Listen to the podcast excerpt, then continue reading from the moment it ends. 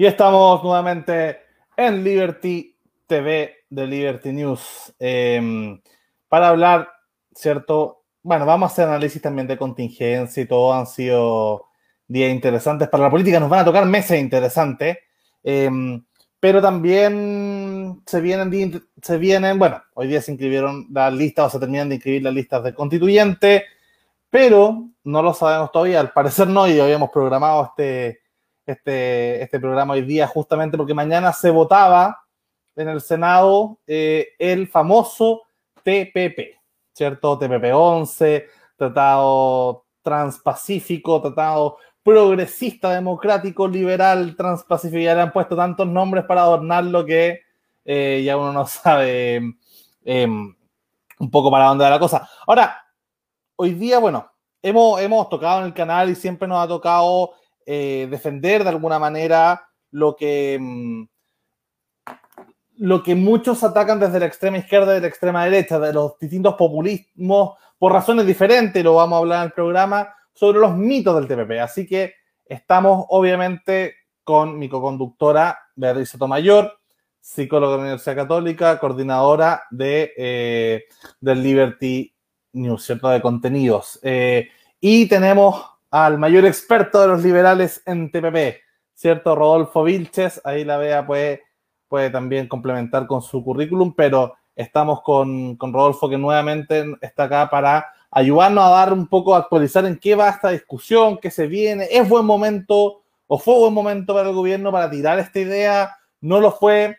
Así que bueno, te paso la palabra, Bea, para que sigamos conversando. Bueno, yo acá voy a ser eh, la presentadora currículum de Rodolfo Vilches Velasco, experto en política económica internacional, director de investigación CDEI, Universidad Valparaíso, exfuncionario de la Organización de las Naciones Unidas, ex negociador oficial de tratados de libre comercio del Ministerio de Relaciones Exteriores de Chile y estuvo involucrado en este plan maléfico de los Illuminati que quieren, eh, eh, que quieren claramente robarnos el cerebro, inyectarnos 5G a través de la vacuna. Esa fue idea de Rodolfo. De Rodolfo. Vayan a funarlo a él. En fin. Rodolfo, te doy la palabra. ¿Me escuchan bien? por la invitación, que nosotros hablamos siempre de, los, de nuestros temas. Eh, justo como decía Luca, este, este, esta, esta reunión de hoy día, esta conversación de hoy día, decía relación, porque mañana se votaba el TPP, bueno, para los que están escuchando, es porque el gobierno le había dado urgencia en la discusión, en la votación del TPP, que se discutiera en la sala, ya pasó las distintas comisiones, solo faltaba la votación en la sala, y se habían puesto en tabla para hoy. Eh, y la presidenta del Senado, junto con el secretario general, determinaron no colocarlo en, tabla. Y ahí viene la pregunta, la primera pregunta que uno debería hacerse. Eh, ¿Es el momento, el momento político y el momento económico para discutir este tratado? Si uno pensara en el momento económico, probablemente sí. Yo creo que hoy día, eh, y como se viene la economía este año, yo creo que necesitamos echar mano a todos los instrumentos económicos que podamos tener y que impliquen reactivar. Eh, y entre ellos están las herramientas de política comercial. Solo, solo como dato, comercio internacional, o sea, Expo, Impo, toda la industria logística que está alrededor, etcétera, representa el 50% del PIB en Chile, un poquito más, como el 52% de hecho, y genera un poquito más de 3 millones de empleo todo eso. O sea que está hablando de un sector que si se detiene, de verdad el efecto es súper importante. Hay reactivación en materia, por ejemplo, de proyectos de inversión en minería, hay eh, reactivación en términos de plantaciones, en exportación de fruta, hay una serie de cosas que se dan. Eh, entonces, la pregunta es, ¿es el momento económico? Yo creo que sí, yo creo que sí es el momento de hacerlo, y creo que era el momento antes. De hecho, yo creo que el, momento eh, debemos haber echado manos hace mucho rato a este tipo de cosas. Eh, también porque eh, todo este tiempo ha significado un doble efecto para Chile. ¿Qué? Porque por un lado, productos que no tienen preferencia chilenas, productos chilenos que tienen que ir, ejemplo, a Canadá, que no tienen preferencia, y ahí despejamos el primer mito que cuando dicen, da lo mismo porque tenemos muchos acuerdos bilaterales, bueno, pero hay acuerdos y acuerdos comerciales. Hay acuerdos que incluyen a todo el set de productos que podamos exportar y hay algunos acuerdos que incluyen un grupo de ellos. Bueno, Canadá, Malasia, Vietnam, México, son de esos acuerdos que incluyen un grupo de ellos. Entonces, hay una fracción que quedó sin arancel, o sea, sin preferencia arancelaria, o con una fracción de, preferencia arancelaria, que se llama preferencia parcial. Bueno, en esos mercados, hoy día productos neozelandeses, productos canadienses, productos eh, australianos están entrando pagando cero arancel y el producto chileno está entrando pagando el arancel general. Ya tenemos la primera diferencia, yo tengo una ventaja arancelaria que nosotros no tenemos.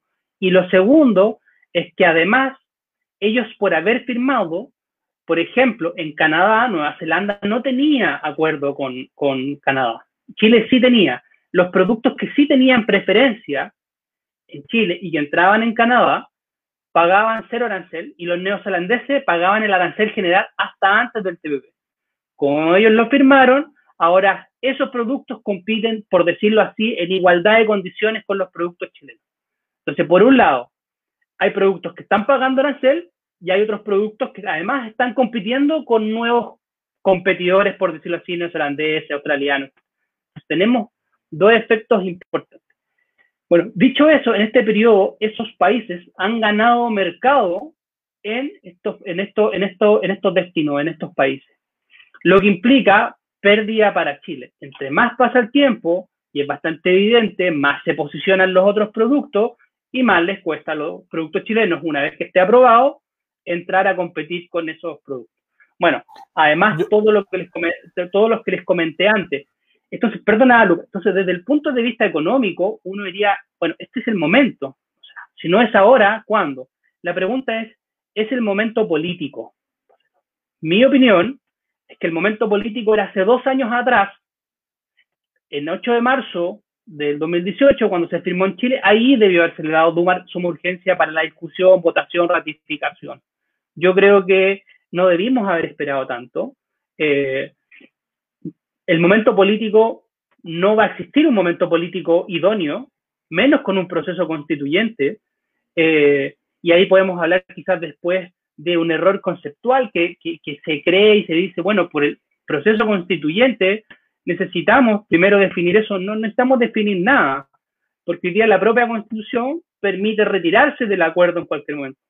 El acuerdo de paz, que yo creo que ahí hubo un error conceptual en la definición que pusieron y cómo lo entendieron, también permite salirse en cualquier momento. Y alguien me dirá, no, porque debemos eh, respetar los tratados internacionales. Sí, pero cuando tú lo respetas, tú respetas el tratado completo todas sus disposiciones, todo el contenido. Tú no respetas el artículo 1, el 7, el 8, tú lo respetas en su, en su, en su globalidad. Y esos acuerdos, los económicos, por eso hay que separar esa discusión de ratificar los tratados. Está, eh, hay tratados económicos, hay tratados ambientales, hay tratados sanitarios, ¿me entiendes?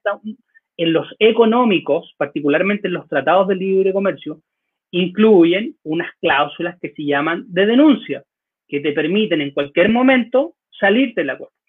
y esa facultad de salirse de los acuerdos recae en el presidente de la República, no recae en el Congreso, no recae en... Bastaría que viniera un presidente y decidiera para simplemente salirte del acuerdo. Por tanto, cuando tú dices vamos a respetar los acuerdos, no quiere decir que vas a seguir manteniendo el acuerdo. Son dos cosas distintas. Significa que vas a respetar su contenido, sí, pero el contenido te permite salir. Entonces, la pregunta que uno debería hacerse ahora es, ¿es el momento para discutir el TPP hoy día?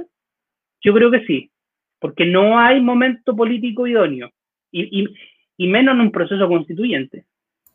Yo quería ir, Rodolfo, antes de, entrar en todo lo que va a ser los mitos del TPP, eh, para la gente que quizás no ha visto los otros programas que hemos hecho al respecto, eh, contar un poco qué es el TPP, ¿cierto? Este tratado eh, transpacífico se inicia, si no me equivoco, años 2003, 2004, 2005, por ahí, con el gobierno de Ricardo Lagos Escobar, ¿cierto? Eh, candidato, o sea, presidente de la concertación, de la centroizquierda, que junto a otros países, no estamos hablando acá de mega imperio, sino de Singapur, que es uno de los países eh, más desarrollados, ¿cierto?, de, del sudeste asiático, y Nueva Zelanda, el modelo de desarrollo que todo Chile no quiere, ¿cierto?, que es un país liberal, hasta de centro izquierda también uno podría decir. Eh, estos tres países deciden armar un tratado e ir sumando otro grupo. El, se llama el, P3, ¿cierto? Y después suman a, Brunei, que fue el P4. Eh, o sea, estamos hablando de países pequeños, que luego en esta negociación empiezan a sumar otros gigantes como Japón, como Estados Unidos, como Canadá, como Australia. Pero acá no parte desde arriba hacia abajo, no parte desde esta supuesta élite eh, hacia, hacia este control de países pequeños, sino que al revés, parte desde gobiernos progresistas, liberales em, o capitalistas, ¿cierto? Que buscan de alguna manera establecer esta alianza em, de un sector económico, sobre todo que estaba que, no era competitivo al lado, ¿cierto?, del Atlántico Norte, o de China, o de otros países, o, del famoso BRICS, ¿cierto?, que en esa época estaba muy de moda. Eh, Brasil, Rusia, India, China, eh, Sudáfrica, México. Entonces, de alguna manera nos permite a nosotros justamente posicionarnos. Esto se demora, obviamente, estos tratados se demoran varios años, eh, y en un momento, en un muy mal manejo político, quizás porque no se podía prever toda la fake news y la conspiranoia que se han causado a través de las redes sociales y la desinformación, eh, los grupos antiglobalistas, alterglobalistas, eh, de alguna forma desde la ultraderecha, por ejemplo, en Estados Unidos, hay que contar ahí que fue Donald Trump, el primer día de su mandato, quien retiró a Estados Unidos de este tratado. Sobre todo porque lo acusaba, acusaba al mundo de Obama, de Clinton, que había partido esto, de, de no convenirle a Estados Unidos. Entonces, era curioso porque acá la izquierda chilena y, en algunas otras partes decían, no, que este era un tratado que le convenía a Estados Unidos en desmedro de, Chile. Y justamente Estados Unidos, con el presidente más de ultraderecha que han tenido en la historia, se salen, ¿cierto? Este tratado porque no le convenía a Estados Unidos, como si, Chile se hubiese estado aprovechando de Estados Unidos según la ideología, ¿cierto?, de Donald Trump. Y este tratado fue muy atacado eh, también por, por estos grupos de ultras de lado y lado. Entonces, finalmente, eh, Chile retrasa, es de los poquitos países junto con Estados Unidos que se resta de, este, de esta primera firma, de este primer acuerdo, ¿cierto? Y em, yo no sé en qué está y, qué se va votar mañana, pero evidentemente todo lo que era, y lo hablamos el otro día en el programa justamente con Esquilla y Belolio, de esta imagen país, que no le gustaba mucho al profesor Esquilla el concepto de, de imagen país, pero, pero justamente esta idea de Chile abierto al mundo, Chile globalizado, Chile globalista de alguna manera, em, que se iba a coronar con este tema de ser la sede de la PEC em, y del COP25. Bueno, se ve obviamente con el 18 de octubre esto, em, ¿cierto?, congelado. Hasta, y bueno, para qué hablar de la posibilidad de, de votar el TPP, que ya estaba tan lleno de conspiranoia, de ideas, de fake news, que siguen siendo hoy día y por eso nosotros desde Liberty decidimos hacer este programa. Así que, bueno, explicando a la gente súper rápido, son países en general que parten de los países pequeños como Chile, Nueva Zelanda, eh, o países que, gustan mucho, ¿cierto? Como Canadá, Australia, ¿cierto? Eh, que intentan hacer un tratado de libre comercio donde todos los países del Pacífico Sur, que eran 11 países, si no me equivoco, o 12 originalmente, eh, finalmente hacen un tratado que le permite a los países pequeños como Chile hacer una negociación colectiva con grandes de la, mm, del comercio internacional como Japón y Estados Unidos. Em, y esto iba a ser, si es que se termina entrando estos 12 países el TPP, sería el tratado de libre comercio más grande de la historia de la humanidad, en cantidad de personas y en PIB. Em, así que bueno, me imagino Bea también tenía ahí anotado o, o, fresco las ideas de los mitos del TPP, ¿cierto? Eh, esta idea de, que van a las semillas, propiedad intelectual, hay varios ahí que, podemos ir tocando. Empecemos, bueno, primero que nada también importante que era un cerco a China para balancear y contrarrestar el poder de medio de China sobre el comercio internacional, que era muy importante. Ahora, quería que me, Rodolfo, ilumínanos, porque hay un listado de mitos que son increíblemente, eh, bueno, Voy a partir por uno que llegué esta mañana en Twitter, de que eh, el TPP no permitiría subir el sueldo mínimo. Eh, cuéntanos. Eh, hay, es que son demasiados los mitos. Yo ahí parto primero por comentar que creo que hubo, creo que el trabajo comunicacional que debió haberse hecho con TPP y que debe hacerse con los próximos acuerdos en materias económicas, sobre todo, eh, debe ser aún más fuerte. Y cuando me refiero a aún más fuerte, no me refiero a más videos en redes sociales, me refiero a más acercamiento, más discusión en la academia, más discusión con el, todo tipo de empresariado, del pequeño, el mediano al grande, más discusión con la sociedad civil. Y yo creo que son cosas que quedaron muy, muy al debe, muy, muy, la gente, eh, eh, que sean los propios negociadores los que vayan y comenten los temas, eh, con, con, digamos, con el ciudadano a pie, con ejemplos fáciles, entendibles, eh, que todos puedan entender este, este tema tan elevado que muchas veces nadie lo comprende y que cuando sale alguien explicando termina hablando con un nivel de tecnicismo que hace eh, difícil seguir el hilo a esto. Ahora, con respecto a, las cosas del TPP y, antes de, de, de, tocar lo del sueldo mínimo, lo que decía Lucas es cierto es súper raro porque tú por un lado, y, y, ahí un poquito notar la inconsistencia en los argumentos en contra del TPP. Por un lado, uno ve a académicos televisión que aparecen diciendo que esto fue escrito por las grandes multinacionales americanas, poco menos, y que ayer escuchaba un video antiguo que me mandaron donde un profesor decía que fueron los, las multinacionales las que se fueron literalmente, lo decía así, literalmente, y se sentaron en la mesa y ellos pusieron el texto. Eso de una ignorancia de los procesos negociadores. Mira, yo no te puedo decir quién le entrega el texto a los americanos o a los canadienses o a los peruanos, cómo ellos redactan. Lo que te puedo hablar es desde el lado chileno. Y el lado chileno efectivamente hace consulta, pero hace consulta al empresario, a la sociedad civil, a todo el mundo le hace. Y llega con un texto de Estado, un texto chileno, que propone en la mesa. Y yo lo que recibo es la propuesta del negociador oficial americano, canadiense, cada uno con su propuesta oficial. Yo no recibo una propuesta de la multinacional tanto, además yo no me junto nunca con ellos.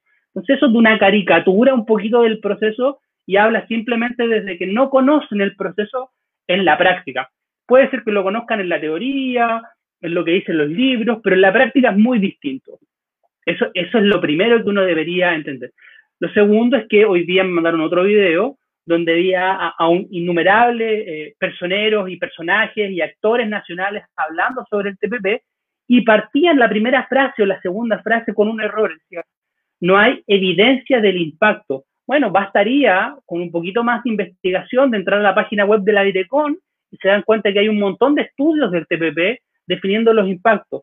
Aún más, los acuerdos en general, antes de comenzar, se hace un análisis de factibilidad que generalmente lo hacen los departamentos de estudio de las cancillerías o de, los organismos encargados de las negociaciones. En el caso chileno lo hace el departamento de estudio de la subsecretaría correspondiente con su par. Y ahí están un año antes, seis meses antes, trabajando con modelos matemáticos que se comparten la información. Por tanto, decir que eh, no hay eh, eh, evaluación también habla un poquito de un desconocimiento del proceso previo al sentarse a la mesa a decir que vamos a negociar. Entonces, esos son los primeros mitos que uno debería despejar. Ahora, con respecto al salario mínimo, lo que tú me preguntabas, también habla de un nivel de desconocimiento del texto. Si uno lee a lo largo del texto, se da cuenta que Chile incluso fue uno de los precursores en eh, consagrar y, de alguna forma forzar y solicitar a que el resto de los países eh, repito, consagraran en el texto del TPP algunas de las indicaciones y disposiciones que tiene el acuerdo de la OIT en materia, por ejemplo, de trabajo infantil, de salario mínimo, y por tanto, los países se comprometen a no reducir en materia laboral, por ejemplo, los estándares que ya tienen consagrados en el marco de la OIT. Uno de ellos, por ejemplo, el salario mínimo, el trabajo infantil, la explotación infantil, ¿Y eso por qué? Eso tiene una explicación, tiene una explicación social, evidentemente, porque nadie quiere reducir su salario mínimo, entonces te comprometes a un nivel de estándar de seguridad social mínimo, pero además porque si tú lo pudieses hacer o permitieses que otro lo haga, se produce lo que con economía se llama un dumping social. ¿Y qué es un dumping social? Básicamente, y lo vamos a poner aquí sin decirlo de una forma alambicada, sino muy simple, básicamente una empresa podría, de otro país, por ejemplo, podría llegar y de alguna forma bajar el salario mínimo al nivel que considere y venderme un producto a un precio más bajo y ese producto entraría a competir en un mercado X o en el mercado nacional con productos chilenos, pero de alguna forma estarían subsidiados por ese baja en el salario mínimo. Eso no se permite. ¿Ya? Entonces, eso está consagrado también en el texto. Entonces, cuando uno empieza a escuchar estas cosas, es que eh, eh, eh, es lo que, siento que es lo que cree y no lo que lee en el texto. Evidentemente en el texto hay otras cosas que sí tienen cierta cabida de discusión. Por ejemplo, cuando hablan, y que es un tema muy recurrente, y aquí me voy a saltar a otra cosa, que es el tema de las expectativas de ganancia, que es uno de los grandes temas dentro del TPP. Bueno, efectivamente hay un, un, un, un relativo a expectativas de ganancia, etcétera. Eh, pero eh, eh, han interpretado eso con la posibilidad de que el país no pueda hacer las modificaciones legislativas necesarias que considere. Eso es errado. Sí las puede hacer. Es más, creo que en muchos casos las debe hacer, solo que tendrá que asumir determinados costos de ser necesario. Pero es importante destacar que hay exclusiones para ese tipo de acciones. Por ejemplo, y que están contenidas en el acuerdo, cosa de leerla, por ejemplo, en materia de seguridad pública, en materia de medio ambiente. Otra cosa, en medio ambiente, por ejemplo, se consagra mantener el estándar. Tú el estándar no lo puedes bajar, no puedes bajar el que ya tienes. Tienes siempre que aumentarlo, ¿ya? Eso también tiene una explicación económica detrás. Y así una serie de mitos que, todos se van cayendo. Vuelvo a repetir, yo creo que aquí eh, la explicación que yo veo por en esto, eh, bueno, evidentemente un, deseo político sobre el TPP, pero además también porque hay un movimiento importante anti-globalización que no parte con el TPP, que viene hace muchos años atrás eh, pero el TPP es la guinda de esta torta, la bandera que, debemos de tener. Yo creo que, yo creo que eh, es un error. Solo como ejemplo, el, el, el, el, TPP ha permitido aumentar y ha explicado fuertemente el aumento del PIB per cápita en Chile, aumento de empleo, una serie de cosas que, eso no lo digo yo, sino que lo dicen economistas de izquierda, de derecha, del centro, de todos lados, y, y consangra que esto es así. ¿Es perfectible? Por supuesto que es perfectible. Se puede arreglar el TPP, podemos mejorar un montón de cosas.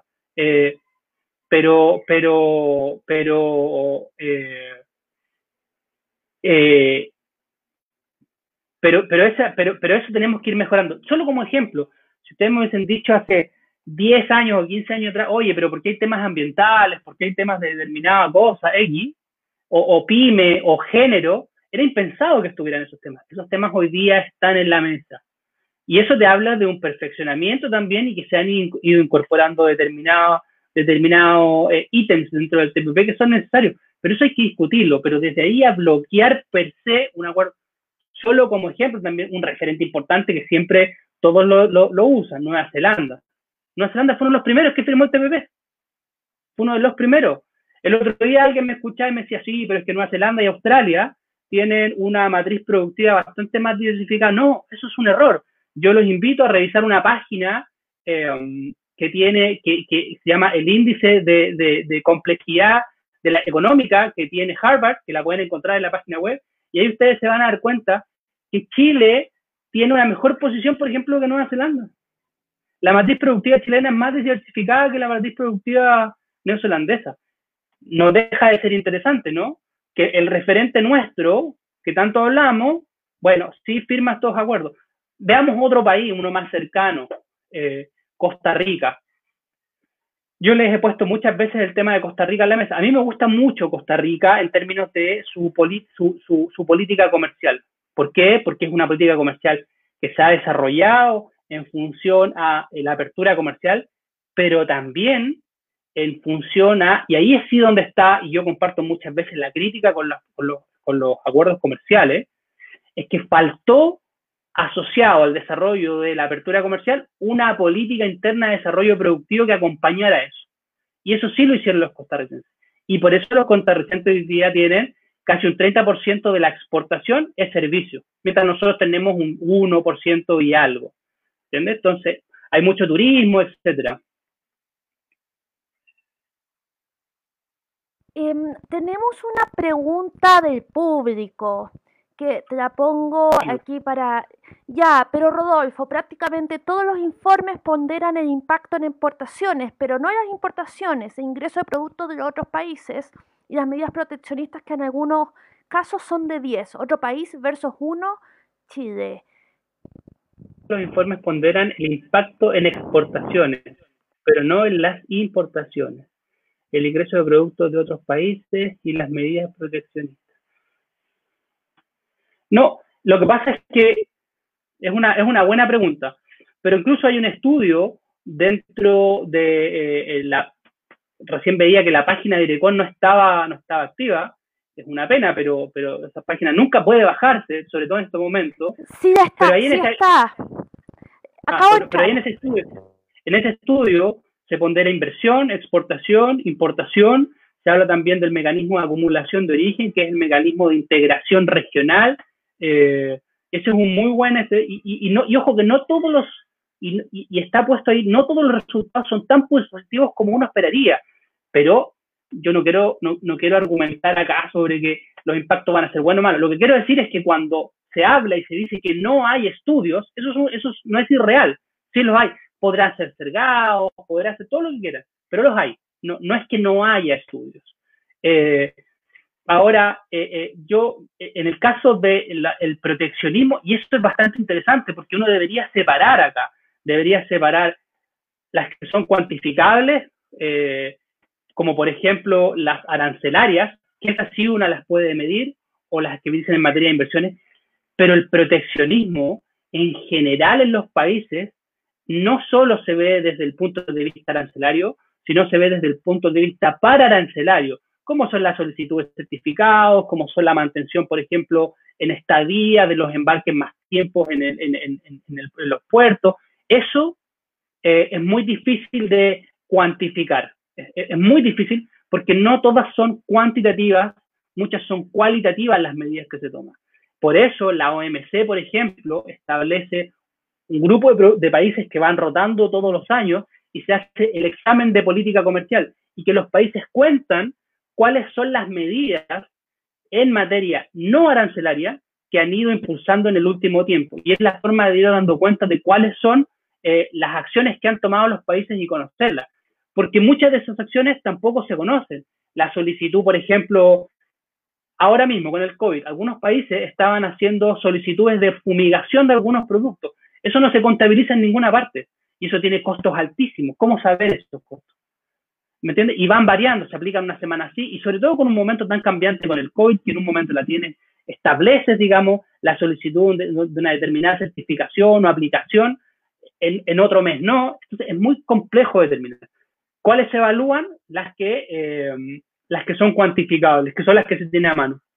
Ahora, es cierto, e, el tema de IMPO es la que, es la que probablemente es la que menos se, se, se evalúe, y ahí sí efectivamente uno debería eh, solicitar eh, eh, mayor análisis en esa materia. E, eso es cierto. Yo a mí me atrevería a decir también que uno debería hacer también lo que se llama matrices de complementación comercial, que básicamente uno lo que hace es ver cómo puedo yo, no es como yo puedo exportar o importar, eso, eso es muy simple, sino básicamente qué puedo yo producir y qué me pueden proveer mis socios comerciales más cercanos, determinando el costo. Hay costos estimados en términos de, flete, de seguro, de transporte, pero que produzcan ello a precios tan competitivos como otros donde yo estoy importándolas para producir un determinado producto. Y con eso sí yo puedo determinar a través de estas matrices de insumo-producto, eh, determinar, por ejemplo, la complementación o complementariedad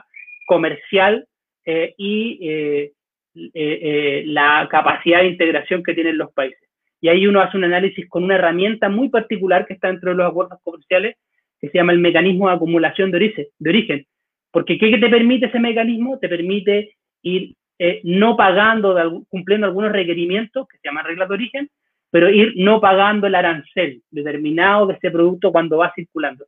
Y ahí uno hace el cálculo matemático, cuánto dejo de pagar y cuánto me va costando menos o más el producto.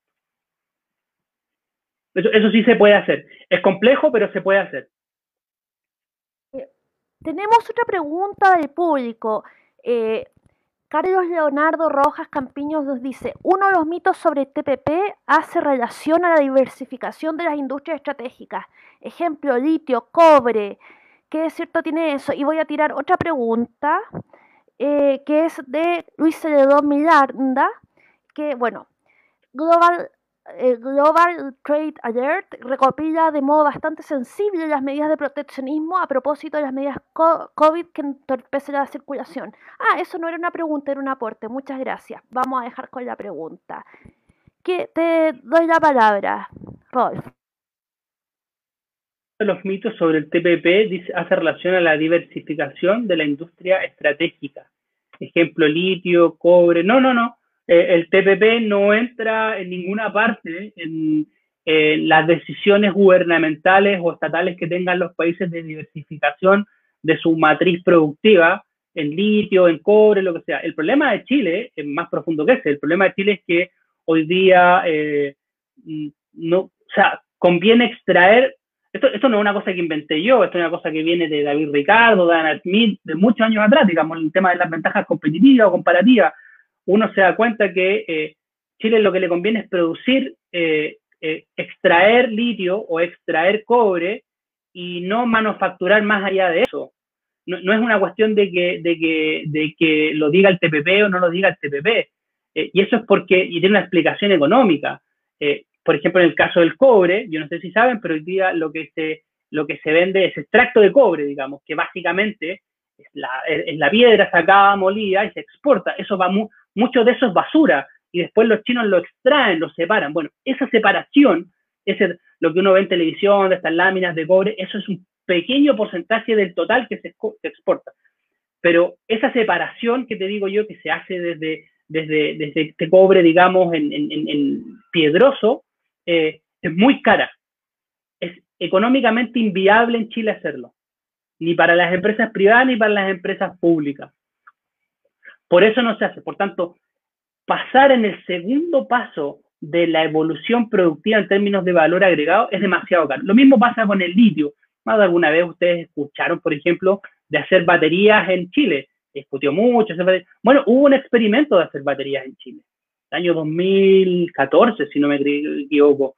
2013, puede haber sido por ahí, de la Universidad de Chile. Y, al final del día no era viable hacer eh, baterías en Chile porque la batería no simplemente uno dice, uno puede tener la materia prima, pero necesita más que eso. Es como decir, mira, sabes que yo tengo cobre y por tanto, como tengo cobre, puedo hacer auto eléctrico.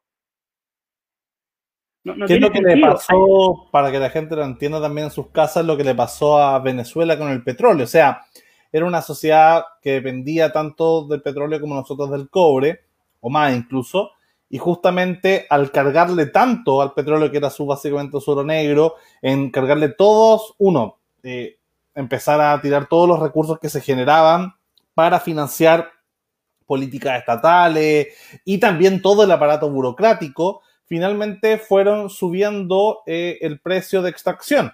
Por ende, sube el precio del petróleo en comparación con el que produce, no sé, Rusia, Arabia Saudita, eh, u otros países. Entonces, finalmente, no son competitivos a la hora de vender su crudo en el resto del mundo. Entonces, si es que Chile pusiera con, todo, bueno, sabemos lo que es Codelco, por ejemplo, eh, con su poder de negociador desde, cualquier trabajador, desde el que limpia los baños hacia arriba, eh, en general, el poder negociador que tienen en general, imaginemos si eso se produjera con pasar todo ese cobre, transformarlo en, no sé, en separarlo, etcétera lo caro que sería de pagarle a todos esos trabajadores tan bien como gana Codelco en el fondo, y ahí para adelante, la presión que se metería a esa empresa sería tal que el cobre finalmente sería carísimo con respecto al que, no sé, compre China a Australia y procesen ellos. ¿cierto?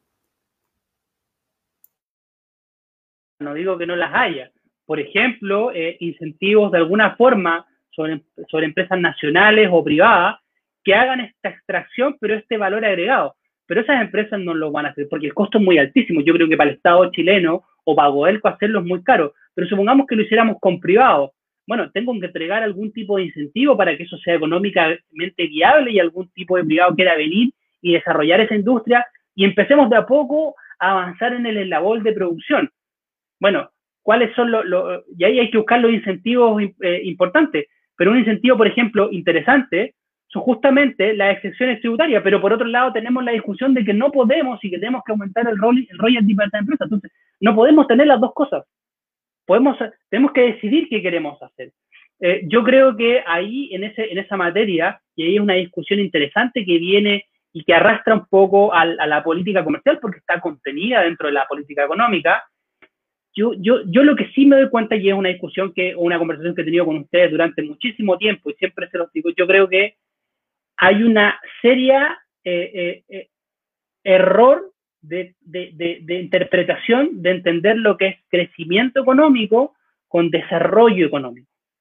Yo nadie podría no, no, querer crecimiento económico en este país, pero eso tiene que venir de desarrollo económico inclusivo, igual, etcétera. Hay una serie de variables, pero esas variables incluyen también cierto esfuerzo. No podemos pretender que el Estado sea el, capaz, el, el, el, el, proveedor de todas estas cosas. Vamos a tener que de alguna forma recurrir al mundo privado y vamos a tener que generar incentivos. ¿Cuáles son esos incentivos? Bueno, tendremos que poner en la mesa y definir qué queremos, digamos. Pero yo les puedo asegurar que eh, si no hacemos eso, va a pasar el ejemplo que tú dices con Venezuela. Eh, y con volviendo al tema de lo que preguntaba, el tema del litio, no, no, hay nada, no hay nada en el TPP que diga, ¿sabes qué? no pueden avanzar en la cadena, no pueden hacer esto, no pueden hacer esto otro, eh, etcétera. Eh, todo se puede. A ver, el TPP no limita nada. Ahora, distinto es que hay algunos, hay un apartado que habla sobre expectativas de ganancias y que si el país de repente incurre en ciertas modificaciones, alguien podría o una empresa podría efectivamente acogerse a esos y decir, eh, ¿sabes qué? Eh, eh, yo tengo expectativas de ganancia, etcétera, voy a perder acá y nos podría llevar a tribunales internacionales. Eso es así, pero no significa que no podamos modificar. Solo como ejemplo, lo leí el día, estas empresas, dos empresas de, de, de transporte de estas de, de, de Transantiago, llevaron a Chile al CIADI, por eh, la licitación del Transantiago en su momento porque se habían visto afectadas. Bueno, hay, que es este tribunal internacional que todos eh, eh, ningunean de alguna forma y dicen, no, siempre está a favor de las empresas privadas, bueno, falló a favor de Chile.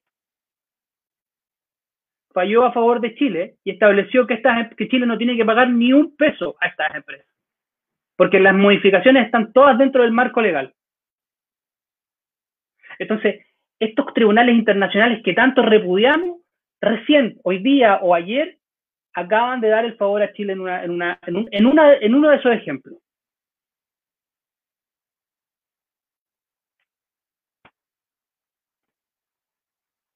Rodolfo, muchas gracias. Rodolfo.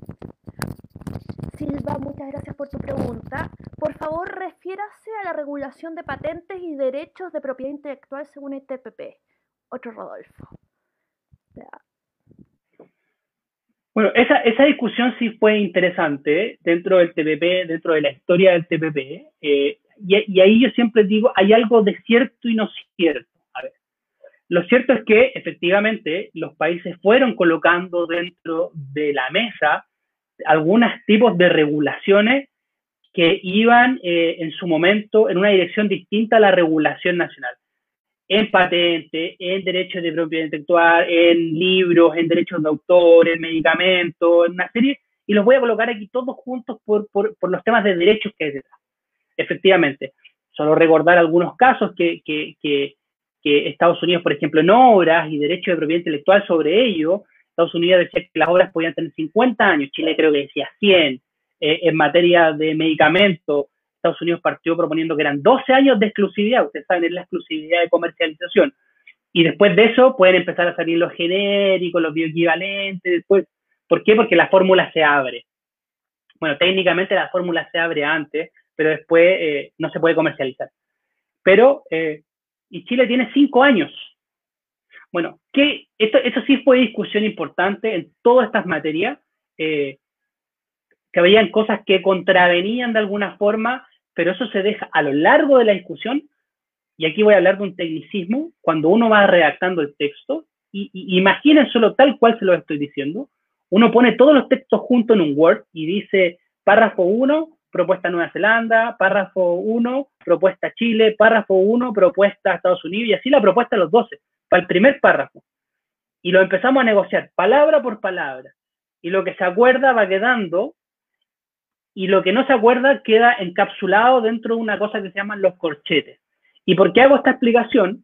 Porque toda esta discusión se mantuvo en corchetes, eso quiere decir que estaba en discusión a lo largo de prácticamente todo el TPP. Y finalmente, ¿qué es lo que se...? Y, bueno, los países fueron cediendo algunas posiciones y Chile se mantenía en su posición. Pero finalmente, entonces, ¿qué fue lo que se hizo? Que Chile dijo, eh, los países dijeron, bueno, hagamos algo. Apliquemos la legislación interna de cada una de las partes. Es lo más sano. Correcto. Y por tanto, en territorio chileno, aplica la legislación chilena, no aplica otra. O sea, si viene una empresa transnacional y sentarla acá a producir algo, a elaborar algo, quiere propiedad intelectual por un determinado tiempo, tendrá que regirse por la legislación chilena. Y el tratado establece eso. Las partes aplicarán la legislación interna de cada uno, bueno, de cada una de las partes, a la redundancia. Y eso es lo que dicen, nos dicen, no es más que eso. ¿Entiendes?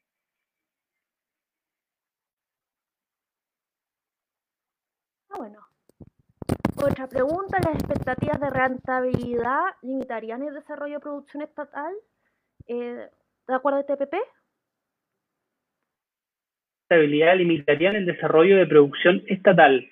Ejemplo, a, Belmar, ah, ya a Belmarle, en el caso quisiéramos tener un desarrollo nacional, no, para nada, para nada. De hecho, más, hay una frase que, que es bastante característica, que dentro del TPP se dice que eh, eh, las eh, la puedo buscar, no la tengo aquí a, mano, pero dice algo así como que los países se reservan las facultades nacionales de desarrollar las políticas de desarrollo. Nosotros tuvimos una instrucción clara de que esa frase, que es una frase reveladora, porque en términos que te mantienen las facultades nacionales, Mira, el otro día escuchaba a otro negociador y él comentaba y decía que esta frase está en más de 200 veces dentro del TPP, la misma frase y que Chile la dejó ahí. Bueno, y que todos los países estuvieron de acuerdo. Eso te permite justamente eso, hacer el desarrollo nacional eh, de eh, determinadas políticas. Y si Albemarle se sintiera perjudicado en sus expectativas de ganancia, no quiere decir que Chile no pueda hacer las modificaciones. Significará que Albemarle presentará el caso en los tribunales internacionales si es que se siente que han afectado sus expectativas de ganancia, sí o no, y Chile tendrá que demostrar que las modificaciones que hizo, las hizo por las razones correctas, que están dentro del marco jurídico nacional, que están contenidas las facultades dentro del TPP, etcétera. Eso, es lo que va a pasar. Lo, que le quiero decir acá es que el TPP no limita per se nada.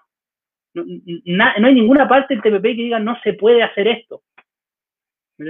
Tú lo puedes hacer. Yo te pongo un ejemplo el otro día, y voy a, volver a otro caso que es el tema de producto. El otro día alguien me decía, no, pero es que no podemos triangular con el TPP. No, si puedes triangular productos. ¿A qué me refiero con triangular? Es que yo traiga, por ejemplo, un producto de Nueva Zelanda, de Vietnam, lo pongo en Chile y lo mande a Perú como si fuese chileno. Eso es triangulación. Eso se llama. Eh, no, si lo puedes hacer. Lo que pasa es que cuando entre a Chile, probablemente va a entrar con preferencia arancelaria. Pero cuando lo tomes en Chile y lo mandes a Perú, ya va a perder la preferencia. ¿Por qué? Porque el producto sigue siendo neozelandés, ya no es, no puedes ponerle producto chileno. ¿Me entiendes? ¿Qué es lo que te quiero decir? Que el TPP ninguna parte te dice que no lo puedes hacer. Lo que del PPP te dice es, ok, pero si usted hace eso, entonces su producto va a seguir siendo neozelandés y no me lo venda como si fuese, perdón, vietnamita y no me lo venda como si fuese chileno, porque si es así, usted tiene que pagar el arancel general que pagan los neozelandeses, no el que paga Chile. Entonces, ese tipo de cosas te las permite hacer el TPP, pero evidentemente con la salvedad. De lo contrario, uno lo que estaría es de alguna forma burlando y casi ilegalmente el TPP. ¿Y por qué digo ilegalmente? Porque si yo pesco un producto neozola, eh, vietnamita o chino y lo pesco, lo tomo en Chile y siempre le pongo una etiqueta hecho en Chile y lo mando y pido una preferencia arancelaria, que alguien me dirá, no es mucho, pero depende, porque si son automóviles, es muchísima plata, es muchísima plata. Eso se llena con un documento en aduana que está contenido en el TPP también, que se llama el certificado de origen. El certificado de origen, como el nombre dice, me dice el origen del producto. Entonces yo estoy diciendo que es chileno cuando en realidad es chino. Si yo eso lo falseo, ¿y por qué acá digo que es ilegal? Porque eso es un documento de instrumento público. Por tanto, tiene penas conmutativas en términos de aranceles extraordinario, incluso puede tener eh, cargos de algún tipo más bien de, no tiene multas sancionatorias en términos, tiene multas de, de, otro tipo. Pero, por ejemplo, pues yo podría ser castigado por falsificación, por cosas como esta. Entonces, por eso que digo que ocurre en, un, eh, en una ilegalidad del acuerdo. Hay que pensar que el acuerdo después se toma y termina siendo materia de ley. Entonces, todas las disposiciones... ¿Hasta cuánta modificación se necesita para que el producto sea considerado de otro país? Entonces pensemos en el cobre chileno que pasa a ser cierto chino y después quizás se va a Japón y en Japón lo convierten en caro, no sé cómo. ¿Cuál es el límite? Porque es súper ambiguo un poco, ¿no? Sí, va a, va a depender, primero, eh, y esto es un poquito técnico, pero cuando los productos circulan de un país a otro, van pidiendo las preferencias arancelarias que puedan haber tenido pactadas. Para tener esa preferencia, se les exige un cambio de producción o un cambio en el producto, que puede ser mínimo, puede ser muy sustantivo, pero eso va a depender de qué negociaron esos países para tener la preferencia arancelaria. Si no tienen la preferencia arancelaria, van pagando el arancel común y se van moviendo libremente. Ahora, hay países también que tienen apertura unilateral y exigen ciertos cambios muy eh, laxos, por decirlo de alguna forma, en estos cambios productivos. O sea, hay países que ponerle una etiqueta, perfecto, ya pasa a ser determinado país, o hacer o, el ensamblaje, cosas como esas. Eso, eso, eso depende de cómo se ha negociado y cómo va a querer circular el producto y si vas a querer o no pagar los aranceles generales. Em, bueno, de hecho, eso es lo que hacemos nosotros, eso es parte de lo que trabajo yo cuando hacemos los encadenamientos. Eso es lo que yo les decía hace un poco, este estudio de que sí comparto que ahí así hace falta, más estudios de encadenamiento productivo, pero a través de matriz de complementación comercial. Eso justamente lo que tú me preguntaste es lo que hacen estas matrices, que te van diciendo y dicen efectivamente puede triangular por aquí, por aquí, por aquí y va cumpliendo estos requerimientos de origen, va obteniendo la preferencia financiera y tú puedes ir diciendo que el producto básicamente es tuyo. O sea, se fue de Vietnam, cumplió, se fue a Nueva Zelanda y Nueva Zelanda dice, ah, yo le hice ciertos cambios, cumplí lo que me pedían, entonces ahora es neozelandés. Lo manda a Chile y Chile le hace otros cambios, dice, ah, yo cumplí también, entonces ahora es chileno. ¿Me entiendes? Y el, y el acuerdo te permite hacer eso. Pero si en alguna parte, cuando viene a Chile, en Chile no le hago los cambios o le hago unos cambios muy mínimos que no cumple con lo que me solicita el acuerdo, yo no puedo mandarlo a Perú y decirle, es chileno, porque los peruanos me van a decir, no, tú le hiciste un cambio, pero ese cambio no, no, no confiere, técnicamente se llama que no confiere origen pero básicamente lo decir, oye, tu cambio es muy pequeño. Por tanto, el producto que me están mandando sigue siendo neozelandés. Y los neozelandés tienen esta tasa de arancel. Punto. Eso es lo que tienes que pagar. Básicamente eso es.